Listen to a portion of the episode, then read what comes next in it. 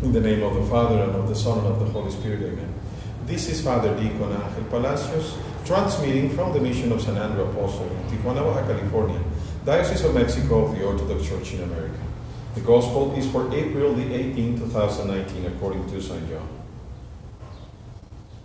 Now, before the festival of the Passover, Jesus knew that his hour had come to depart from this world and to go to the Father. Having loved his own who were in the world, he loved them to perfection. The devil had already put it into the heart of Judas, son of Simon Iscariot, to betray him. And during supper, Jesus, knowing that the Father had given all things into his hands, and that he had come from God and was going to God, got up from the table, took off his outer robe, and tied a towel around himself.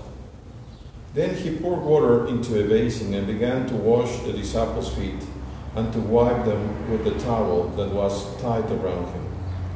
He came to Simon Peter, who said to him, Lord, are you going to wash my feet? Jesus answered, You do not know now what I am doing, but later you will understand. Jesus said to him, You will never wash my feet. Jesus answered, Unless I wash you, you have no share with me. Simon Peter said to him, Lord, not only my feet, but my, also my hands and my head. Jesus said to him, No one who has bathed does need does not need to wash except for the feet, but is entirely clean. As you are clean, though not all of you.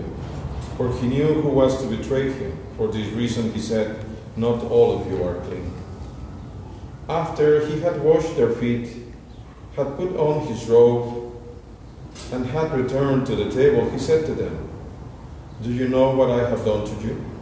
You call me teacher and Lord, and you are right, for that is what I am. So if I, your Lord and teacher, have washed your feet, you also ought to wash one another's feet. For I have set you an example, that you also should do as I have done to you. Very truly I tell you, servants are not greater than their master, nor are messengers greater than the one who sent them. If you Glory be to thee, O God, glory be to thee. The Lord washed the feet of the disciples. And then he says, The servants nor the messengers are greater than the Lord. This is going to be the first year that I am not going to wash the feet in many years. And I'm not going to perform the, the, the washing of the feet on, on other people. This being my first year fully as an Orthodox. Last year, I was granted to visit three uh, Roman Catholic communities where I was able to, to wash the feet. This year I will not. In the first place, because since we are not in communion, I could not perform the liturgical, lest I be uh, taken out of the communion of the Orthodox, which I would never do that. And on the other hand, I could perhaps do something for them, but then I would, in the Orthodox way, but then I would put the people, the Roman uh, priests, in difficulties with their own vision. So I would rather just pray for them. But here in this mission, you see, here are the royal doors. And right in that direction is the icon which I hope to have set up at the beginning of this video, which is the icon of the washing of the feet. And I have it here because this is the mission, this is the church that I have started by the grace of God. And from here, I preach to the people that come. And I have it right in front of me. So that so to remind me that I am just a slave. That when I said yes to the Lord, I also said yes to the fact that I should wash the feet of whomever comes in. Meaning, not that I'm going to wash, actually wash the feet of everyone because that would bother them probably. But that I should be ready to fall on my knees, to wash their feet with all care. Because God commanded me to love you that way. There is something, some meaning that is lost, unfortunately, in translation.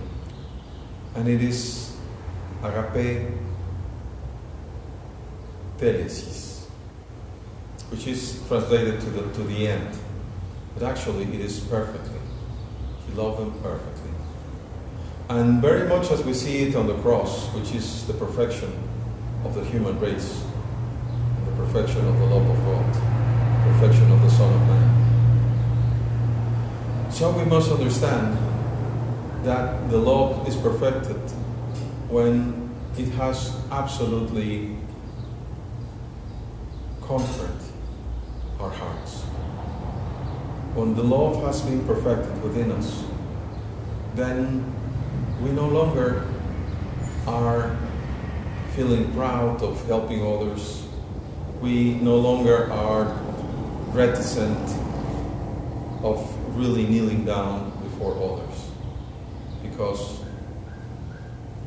love has God has done it and we should do it out of love too. It is very sad for me to see those uh, Roman Catholic priests that do perform the washing of the feet, but beforehand they prepare the people. They tell them they have to have their, their feet washed, they have to have they have to come in with sandals, clean as a whistle, and they don't want to even lower themselves there. It is necessary that we suffer, that we learn to suffer, because that is just an analogy.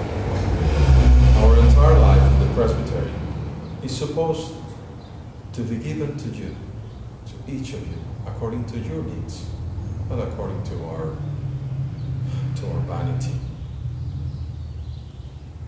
May God, who is merciful, shine his face on each one of us. うん。